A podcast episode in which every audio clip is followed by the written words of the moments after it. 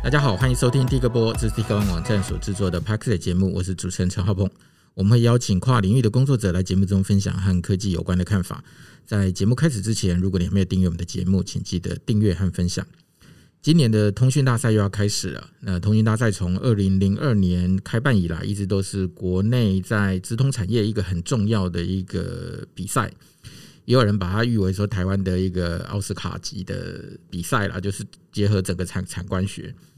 那这个通讯大赛通常都是由赞助厂商他们提出题目，然后甚至担任评审，让这些参赛团队来能够解决这些问题。因为透过这样的方式，参赛团队他们研发出来的 solution 才能够符合企业界的需求。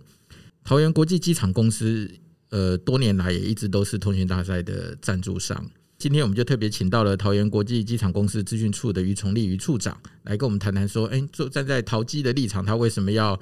赞助这个比赛？然后又这几年又从这些参赛团队的身上看到了一些什么东西？那于处长跟大家打个招呼吧。是，呃，主持人好，各位听众大家好，那我是桃园机场公司资讯处的于崇立。OK，那从以前到现在，就是站在你的角度来看，这些年的这些资通讯为机场的营运带来了什么样的改变？它又解决了哪些以前做不到的事情？是。其实航空产业哈一直是一个高度资讯化的，嗯哼，因为不管飞机啊、塔台啊，都很仰赖这些电子设备或者是数位的讯息啊，用的都是最新科技啦。对对对对对，所以呃，更更早以前，回溯到更早以前的话，其实都是从军方的科技来的。对，所以航空产业在所有的交通领域里面，本来就在资讯领域的前端了，应该这样讲。嗯嗯嗯。那刚好这几年呢，因为无线通讯跟手持装置的发达。所以，对于航空产业甚至机场营运来讲，就有非常大的改变。我我讲一个最大家最呃，应该说最能够感受的，就是对于机场 WiFi 品质的要求。机场 WiFi 品质，对，我以为现在大家都会用自己的五 G 啊。对，这个是我我们在十年前哦，大家回溯也没多久，就大概十年前的时候，那时候大家的手持装置其实没有那么对呃普遍。然后呢，可能那时候二点五 G，甚至有人刚进到三 G 这样，所以很吃 WiFi，大家就会到机场就会突然发现说，哎，你的无线网络信号很差啊，或者是会塞车啦，或者速度慢啊这样的。但是，所以我们那时候被要求很多的去改善，但是大概到五年前，这个这种的需求就没有了，因为所有人都用自己的四 G。嗯，所以那个对于机场来讲，就是我们会必须要因应现在的科技社会，然后旅客的需求去做不一样的基础建设。对，我记得早年在那个机场移动的时候，一到那个机场都得先找他的那个 Free WiFi，对，扫条码扣，要么找他的账号密码。对对对，有的会附在你那个 check in 的时候的东西给你，或者确确确保你能用。是是是。那你是说现在这几年这种需求一下子就少很多了？这种需需求少很多了，因为。确实，尤其在台湾呢、啊，那个无线通讯、无线上网吃到饱这个这个服务哈，确实很多人加惠了很多人，所以对我们来讲，就是在 WiFi 的需求的压力上面也小了一点，不会有人每天抱怨 WiFi 讯号不好了。对对对对对。那除了这个之外，它还有一些什么其他跟让管理更方便的？譬如说像 AI 啊、人脸辨识、大数据这些东西，现在在我们的机场有相对应的应用吗？有，其实这几年大家如果呃，最最近两年大概很少出国了。如果以前有出国的话啊，自动通关，对，有一个很直接的直接的服务，就是我们称为 eGate，嗯嗯嗯，就是你只要呃，你不用你不用看人，用人来帮你辨识护照，嗯嗯，就是刷了护照，透过你的人脸辨识。那我们最近也在推动一个叫做 One ID 的服务哈。那所谓的 One ID 就是在你进机场到了机场 check in 完之后呢，就把你的脸跟你的护照。跟你的通那个登机证 boarding pass 在机器上面做个连接，嗯嗯嗯，那连接完成之后呢，然后经过使用者的授权，就是说，哎，可以，这这次的使用你可以用我的肖像权或者用我的各自的概念，然后在这一次的旅程，桃园机场的几乎各个通关，你就可以透过你那张脸就可以就可以走了，你就不用再出示护照给谁看或出示 boarding pass 给谁看。对，所以，我我们最近也在推这个我们称之为 One ID 的服务，那现在正在试办当中了。所以这个就很，这个就是基本上就是用人脸辨识的技术在进行的。对，其实我印象中早年其实因为以前我还要在国外工作，所以来回走的时候，我印象中那时候就有了。是，只是那时候你在通关的时候，护照要放在右手边的一个扫描器上，然后眼睛看着前面的摄影机，对对对，然后他通过了门就打开，你就就过去了。只是说现在更进步，对，呃，不止以前，以前是查验护照，我们称作移民署的服务。嗯现在在前端，你就只要进到管制区，以前还会有个警察看你说，哎，你这个 boarding pass 是不是有效？有效。那一块也会变成是用人脸辨识就可以。等于说，你从进到机场开始以后，就等很多都靠人脸辨识。然后在登机的时候，呃，你如果在候机室等，那个地勤的小姐就会说，哎，现在我们邀请什么哪哪一区的旅客先先先进来，这样未来那边也会变成是用人脸辨识。嗯，也就是你只要刷你的那个。登机证，它确认是有效，再加上你的人脸，它的闸门就会开，就不需要由地勤人员在那边服务，就慢慢检查。对对对对，OK。那国外有什么样可以值得学习的范例？就是以以现在看到的机场管理，就是大家现在当然都会把一些比较新的科技应用在管理上，要么是简化流程啦，要么就是让它更有更有效率，或者是更如何？那国外有没有什么比较？比较更好的可以学习的范例可以借鉴。有，我们其实这几年一直在 survey 人家在做什么了哈，因为我们也也被要求说你要机场要智慧化，那很简单的一个就是看看人家在做什么，我们有没有可以呃借鉴的地方。嗯哼，那我们看到几个比较觉得不错，然后可能我们也跟得上的哈。第一个就是像韩国仁川机场，它有所谓的自驾机场接驳。哦哦，就那个 shuttle bus 是。自的自己跑的吗？还是对，我们本来也以为是 shuttle bus，后来发现它不是，它是在航厦内，类似像高尔夫球车。譬如说，今天旅客如果呃快快迟到了，或者他跑错登机门了，那他以前我们会有一个人开的，我们称之为爱心服务车，带着你赶快赶到你的登机门。嗯嗯。那他们现在把这一块服务变成是自驾车，自驾，也就是可以在航厦内透过五 G 的传五 G 的讯号跟定位，那就省掉一个人力。哦，那这个这个车的服务，你可能像我们之前也在测试，概念就是你上车之后，你只要点选我要去的闸门，闸门，嗯，那你也不用认得路嘛，但是机器会认得路，它就把你自己带去。OK OK，所以这个这个是我们看到觉得诶蛮有趣的。那另外有几个像香港机场、日本的成田机场，它都有对于行李，因为呃我我们在出国大部分会看到是旅客面的，可是你的行李丢了之后，就会也是会有一套流程帮你把行李运上飞机嘛。那他们就会开始去想说，哎，我怎么样做行李拖车，自动化的行李拖车，或者是自动化的行李运输系统？那目的其实是为了节省人力，对，因为大家也知道这几年呃，疫情啊，电子业发达哈，所以其他各行各业找人比较不容易，尤其是要劳力的，那都都这些需要呃比较劳力服务的人都在想说，我怎么样可以用。机器或者是自动化的方式来取代机器，取代人力，机器取代人力哈，应该不能说是取代，就是弥补人力的不足，这样，所以他们就有一些行李方面的自动化的设备。那我们觉得，哎，其实桃园机场也需要啊，因为呃，你你如果人人到了，行李没到，那个对你来讲也是一个不好的体验。嗯嗯，那对航空公司来讲更麻烦，因为他还要理赔。嗯嗯，所以我们也也觉得说，哎，这样子的服务或许希望也可以应用在桃园机场。所以我们其实有一直在关注。各个国家机场的自动化服务或者是智慧化服务了哦，因为你刚刚讲这两年，我直觉反应就是疫情，所以我本来想一想说，哎，那因应疫情的关系，我以为这有一些更多的流程是因为疫情的关系，尽量减少接触，也有也有。那为了疫情，我们会做什么事情吧？比如说，像有一些，哎，我记得好像是在去年还前年吧，那个通讯大赛就有一直在。呼吁参赛者说：“你们可以做出一些疫情底下的 solution，譬如说自动消毒啊，什么自动什么紫外线清清洁之之类的。”对对对。那这两年因为疫情的关系，机场有特别做什么东西吗？有，呃，其实疫情对我们来讲有几个点呢，哈。就第一个就是清消，清消。那清消部分就有很多自动化的，因为刚主持人特别提到那个紫外线光，那如果它的光线够强。其实人是不应该铺露在那个下面的，机器人自己走嘛。对，那你就你就让机器人自己去运作，它该什么时间到什么定位，然后比如说开灯五分钟或十分钟自己关掉之类的。所以呃，我们也有接受到这样子的。那甚至更简单一点，就是纯粹像扫地机器人，只是它变变得很大，因为机场范围非常大，所以也有这样子的服务。那另外就是因为疫情，所以很多无接触式的服务，嗯嗯嗯，以前大家都说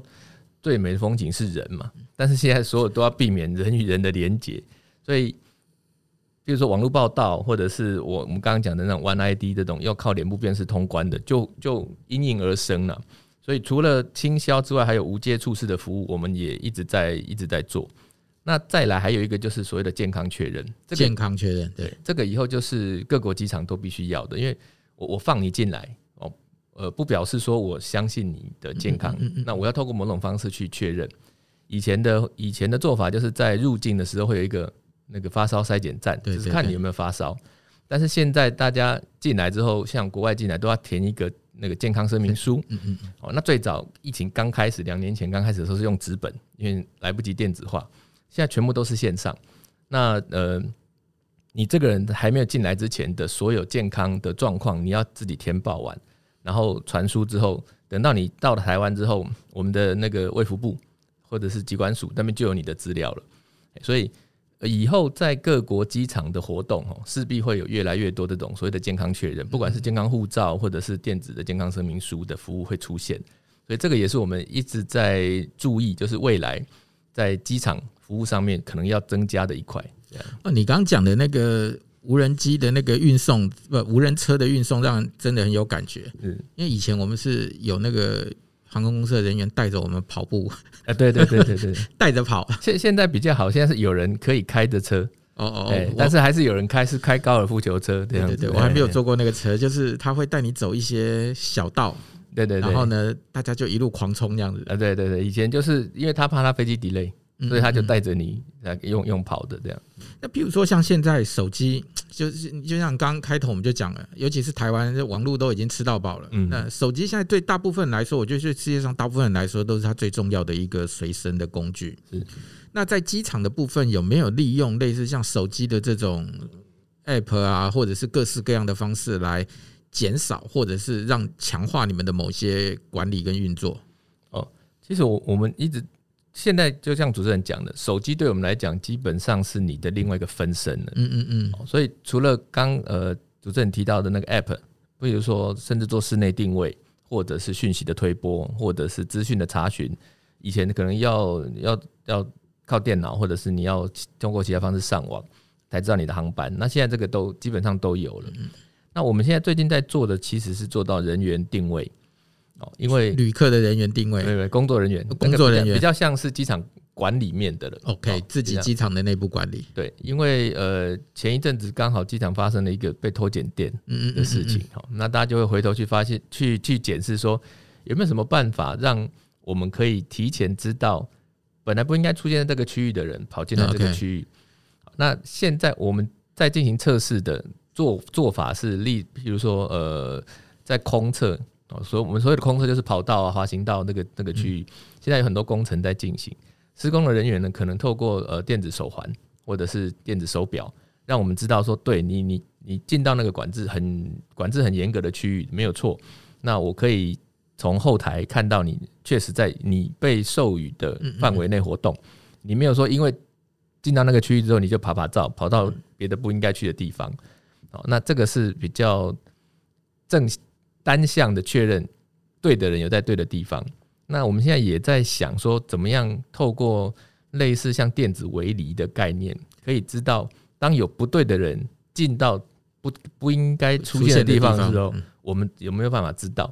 那这个可能就要跟电信公司在合作了。嗯嗯嗯。所以确实有已经希望用透过门号，也就是手机的方式来。多做一点有关机场保安的方面的的事情，这样。OK，这个是关于内部内部管理的内部管理的部分。对，那他跟旅客之间会有一些什么样的关系吗？诶、欸，跟旅客简单来讲，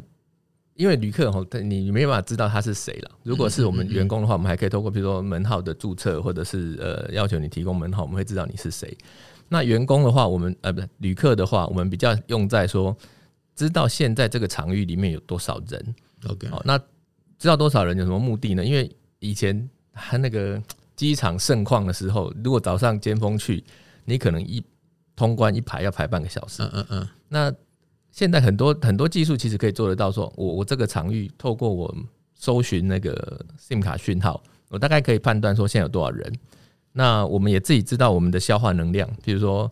航警局的安检每个小时可以通过多少人，然后或者移民署它的证照查验每个人每个小时可以通过多少人，那我就可以预估说哦，这么多人，你可能现在进来排队的话，你要等半小时哦。嗯哼哼哼。那我如果可以把这个讯息推推播或者是显示在某个地方。那就有些人可以判断说，哎，其实我的班机还还有两个半小时嘛，我不急着现在去跟大家挤人挤人，嗯嗯，对，所以这个未来会用在我们所谓的叫做人流侦测跟通关时间预估的这件事上，对，所以我们现在也正在做测试。OK，那回到我们刚才开场白讲的通讯大赛这件事情，桃园机场当初为什么会去赞助通讯大赛这个比赛？哦，这个其实算是呃。因缘际会下的一个 一个一个接触了哈，因为我们在请，我们现在正在请工研院帮我们做桃园机场智慧发展蓝图，就是我们希望知道桃园机场未来，大家都说要智慧机场，智慧机场，问题是智慧机场面向太多了，除了旅客之外，还有刚刚讲的行李，甚至还有是航机的，那资源有限呢，我不可能说我看到什么都想做。所以我到底应该做什么？所以我们就希望呃，请工研院帮忙帮我们发展出这样一个蓝图，然后可能未来五年到十年，我一步一步该怎么走？那刚好工研院也是这个通讯大赛的呃，算是主办方之一啊。哈，那他就说，哎，其实透过这个机会，我们可以收集到很多。呃，新的新的脑袋或者是新的想法，把把你们的把你们的问题丢给他们，他们去想解决方案。对对对，所以有一点类似说，他们引引引引进我们有有这条门路，嗯嗯嗯那我们也觉得哎很好啊，因为我们的问题有时候自己想会会陷入一个盲点，因为我们总会有有自己脑袋就不断有开始有限制，所以让大家来帮我们想想，其实蛮好的。所以我们从应该是从去年就正式开始。参加这个通讯大赛，那呃，因为你既然参加赞助了嘛，我们就可以出题啊，那出题就看看有没有人愿意帮我们解题。这样，你们出昨天去年出的题目是什么？我们去年其实呃，因为没有经验哈，所以出了一个很哦 general 的题目，就是说，哎，你可以用各式的通讯技术啊，然后包括什么 IOT 啦、五 G 啦什么，然后呃，解决我们管理面跟旅客服务的问题。那我我必须坦白是。比较没有那么精准呐，嗯嗯，就这题目听起来很大哎，对对对，就是就是，呃，可能第一次参与，所以不知道，嗯，对象可以给我们什么，可以做到什么样子，对对，所以我们就说好，那就你提什么，我都都可以来看看呢，都可以来看看，这样，所以，呃，因为题目很大，所以最后没有特别有哪一个团队针对说你的这一题。这样子，但是确实有一些是我们看到可能可以用在机场的项目这样子。因为每年参赛团队非常多，这些人有的是教授带着学生，是有的是已经是社会上的一些有经验的工作人员。那大家每个人因为所处的领域不一样，想到的东西都不一样，所以有时候会看到一些，哎，怎么会这样想？哎，还蛮有趣的，说不定可以试试看。对对对对。那你们今年出什么题目？我们今年比较 比较特别了，就是。真的知道怎么出题？对对，我们我们把它 focus 在 AR 了，AR AR。那我们希望着重在呃桃园机场电力，包括巡检、包括维修、包括安全控制的这块的领域的应用。嗯嗯嗯，这样。那其实我们自己的呃维护单位的想象哈，是因为他们桃园机场范围太广了。嗯嗯。那他每次假设有一些临时状况时候，他们的人员都不一定马上可以到第一时间到达现场。那可是会有值班的人呢、啊，那值班的人可能有新手有老手，他们很担心说，万一今天碰到一个新手，他人知道了没有错，可是他不知道该怎么处理，或者那个顺序不对，对，哦，那我可能不处理还没事，万一处理错了，变成小问题变大问题，所以他说、欸、有没有办法透过呃 AR 这样子的方式哈，先对这些人员做个，不管教育训练，或者甚至做测试，甚至做考照。那因为那那些呃，我们我们有所谓的高压电在机场里面呢、啊，所以台电的的变电站，其实进进机场的高压变电站，其实有一个是在我们机场，我们自己要负责维护。嗯，那那个都没有办法说，哎，我像桌上演练啊，或者是说的纸纸笔演练那种方式，把书看一看，影片看一看就会了。对对对对，很需要实作 啊，但是又不能说真的哪一天断电来让你好好的操作也不可能。OK，所以他们就想说，能不能用这种 AR 的方式，变成一个场景去操作，对对对对，没错，嘿，模拟的方式，然后呢可以下情境，嗯嗯嗯，那也可以知道说你是不是真的会。那再来就是更进一步的未来了，是不是能够做到像远端协作？OK，就是说真的发生事情了，然后新手到了现场，可是他没有把握，那老手就透透过一个可以上线的环境，他可以同步同步看到说，哦，原来现场现在是什么样，那可能哪一个开关跳掉了，那这个开关跳掉之后要复归的程序是什么？他就可以用呃，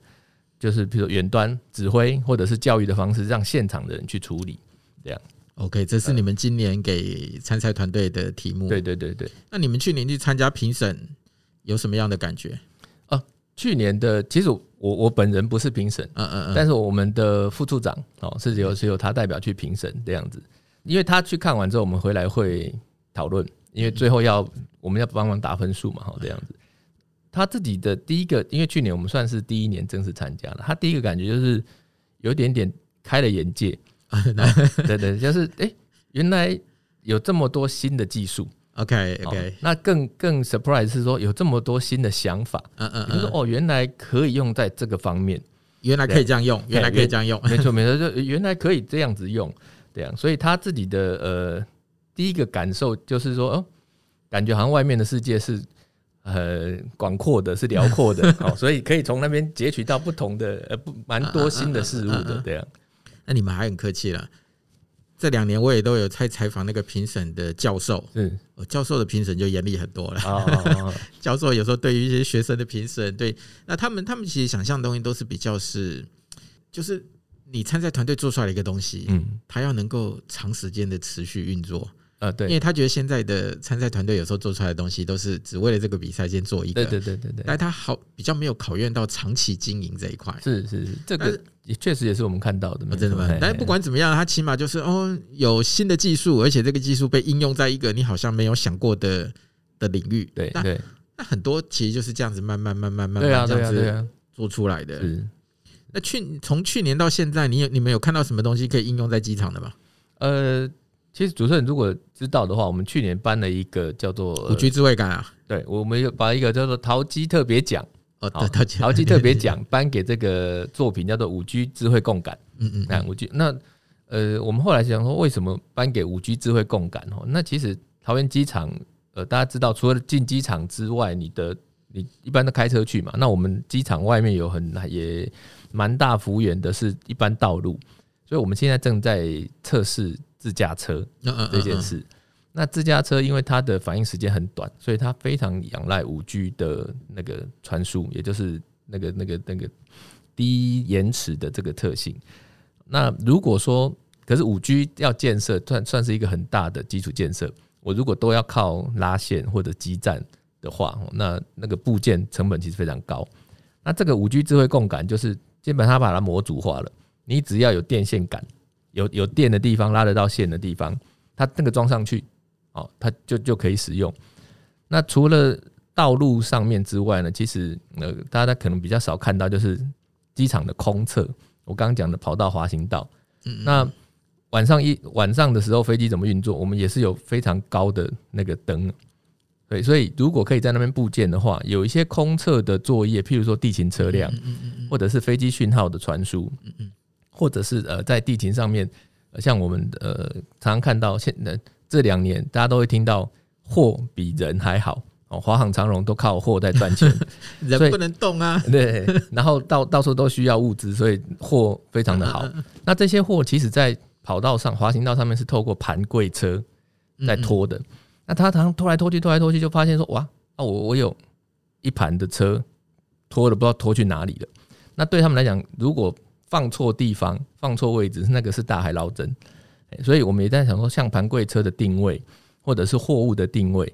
或许也可以透过五 G 的方式来来进行。所以如果说这个五 G 的共感，呃，应该说它的那个模组可以架在，比如说空侧有很多的电灯、电灯杆上面的话，哎，或许空侧也可以建立一个五 G 专网的环境。这样，我们上个月才约五 G 智慧感来聊。哦，是是，是，对，就是聊这个。但但你你。昨去年的那个五 G 智慧感跟现在我们谈的未必是同样的东西，但是它的概念其实基本上都是一样，就是在一根一根杆状物已经有电的，整合了很多的东西在里头。对对对。那那因为现在在那个台北市政府的那个周边的道路上，他们也在做场域测试。是是。那那个东西其实猜我在猜，只要谈到智慧感。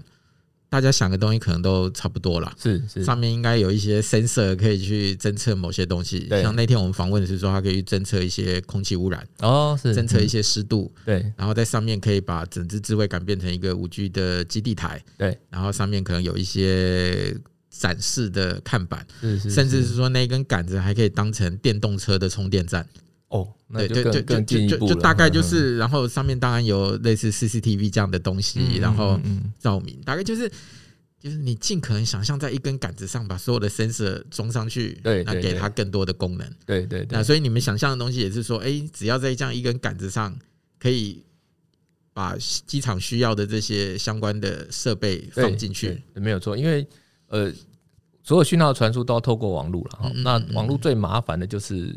基站的部件，嗯嗯，那以前四 G 因为涵涵涵盖范围很大，所以我一个基站就可以横 cover，特别有两公里到五公里。但是五 G 因为它高频宽，但它那个频率比较高了，高频穿透力强，但是距离短了。对对对，所以它很容易被干扰，它就变成基站要设很多。简单来讲是这样，嗯嗯嗯。那所以就会有这样子的东西出现啊，因为它那个既然是比如说电感嘛，它本身已经有电了，那本身已经有管可以拉线了，所以就会有很多这样服务。那只要有那个地方哦，上面放什么？你要侦测，就像刚刚主持人讲的，跟侦测空污啦、侦测噪音啦、侦测光线啊，对对对对对对，你就可以往上面开始一直加。那那我们真的着重就是那个五 G 的基站，嗯嗯，这样哎，因为有有那个广布的基站之后，只要有网络，你要传输什么就有机会。对呀，或者是你刚刚讲的那个什么托盘车，对对对，都可以变成无人的在那边走，我还知道，我还知道他跑去哪里了。对呀，对呀，对呀，嘿。对，这个这个就是像像我刚刚讲香港机场，它的自动化也就是靠透过五 G 这样。那今年的评分重点说，其实不是今年评分重点，其实每年都差不多这些东西啦，创新性啦，技术成不成熟啦，实不实用啦。然后我之前听到还有一些就是它的维护成本，就是那维护成本还要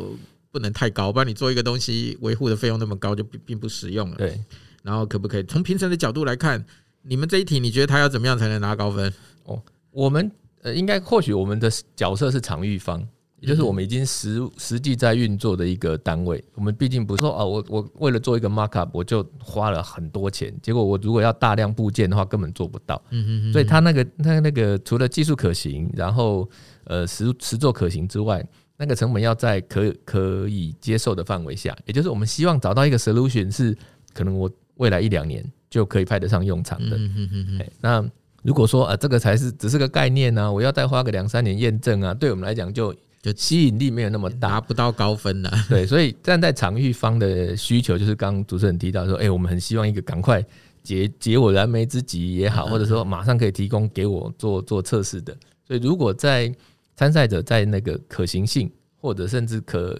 实用性上面。表现的很好的话，对我们来讲是比较有有诱因的。因为这些年来也很多的参赛团队，因为参加这个比赛，就顺利的把他们自己的作品给商业化了。是是，是，这个例子其实还还蛮多的。所以其实真的就是真的，如果有人要参加比赛，应该把握好每一个出题的机会。对，就是接下来就是一家大公司了。对啊，我们我看上一次，我们上次去参加那个最后的应该说颁奖典礼或者是评审公布的典礼的时候，他们其实有请过去。参赛，然后现在已经是，比如说公司 CEO 的，或者是公司来回顾一下，那你就会看到说，哎，他其实就是透过这个机会，让他的不管是 idea 或者让他的技术被看到之后，真的是商用化了，真的是商用化了。因为你知道，有时候有一些学界的团队，嗯，在想东西的时候，其实就比较接近于理论或基础，是靠想象。可是他有时候跟实务界操作的方式不一样。比如说，你当然可以很。精雕细琢的做了一个 prototype 出来，嗯，可是你这个东西要大量生产的时候，就是遇到了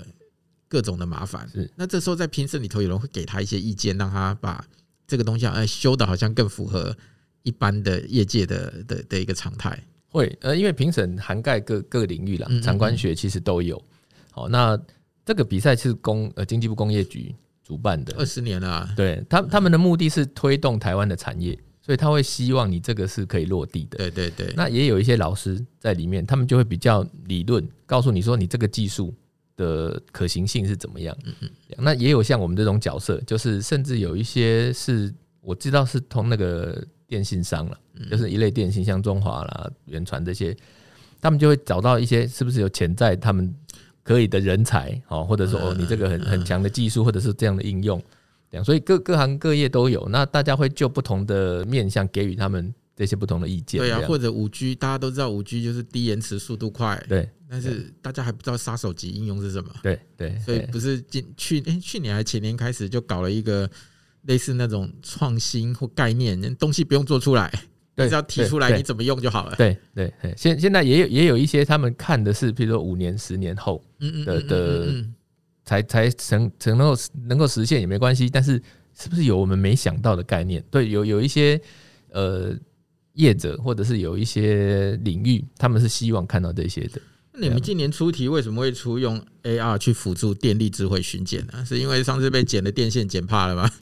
哎、欸，其实没有，应该这样讲。桃园机场过往给人家有一个印象，就是它会跳电。哦，他以前有个印象是会漏水，对，会漏。先 以以前还蛮蛮惨的，应该讲会会淹水，会漏水，然后后来就开始会会电力不稳，会跳电，会停电。好，那我们其实出出题之前是在之前呢，那后来又发现发生那个电线被偷剪电的这个事情，就会更着重在好，那我们就今年在站在电力的维护或者电力的训练上面，呃，比较着重。好那因为刚刚主主持人有提到说，现在的资讯时代很多都可以仰赖电。那我刚刚讲的那些所有的，不管是呃 One ID 的技术啦，或者什么，只要没电就都没有了。不，基本上现在整个社会就是简直现代社会就是用电串起来的。对，所以有时候我都真的很难想象说，现在没有电，这个社会要怎么运作？是，就很你看什么行动支付，一没有电你就。没有支付了，对啊，以现在大家钱包都没有现金啊，只要手机没电的话，我连比如说高铁我也没办法搭，然后那个去超商也没办法付钱。说医院的检测仪器不能用，嗯，搞得医生都不知道怎么看病了。是是是，所以现现在台湾机场确实也很仰赖电力的稳定性，嗯嗯，所以可能是因为这样，我们在公司有一个呃负责维护电力的维护团队，他们才特别希望可以把那一块纳进来。嗯，那我们觉得，哎、欸，这个这个是一个很好的机会，就把他们的这个这个需求放到通讯大赛里面来。那你们没有出其他的题目吗？在在出题之前，内部没有其他的需求跟题目？哎呦，我们其实除了通讯大赛之外，我们也有跟呃很多不同的单位在合作了。Okay, okay. 那那呃，通讯大赛是我们觉得说，哎、欸，这个这个感觉 level。高一点，然后那个场域大，那个那个团队多一点，所以我们出这个题目。嗯哼，那其他我们也有在做，譬如说像货运，货运那边的通关的的 POC 也有在做。对，就像你刚讲的，从各式各样的后端的管理呀、人流的管理呀，对对对，各式各样都会有一些需要被解决的问题。对对对，没错。所以呃，我们也不只有参加通讯大赛了，确实桃园机场现在很积极的在找寻各方给我们有关呃智慧化或者是。呃，自动化的一些概念，那我们也很愿意跟各界来合作做 POC 的的案子，这样，嗯，好吧，今天谢谢于处长的分享，是谢谢等到那个今年的比赛结果出来以后，看还能不能找你们再聊一聊，看到底有没有看到符合你们心目中期待的解决方案？没问题，我们希望非常多的人解决，让我们可以从中挑到一个很好的方案。对对对，有趣了，有趣了，是是是，好，谢谢谢谢大家今天的收听，谢谢处长的分享，谢谢谢谢。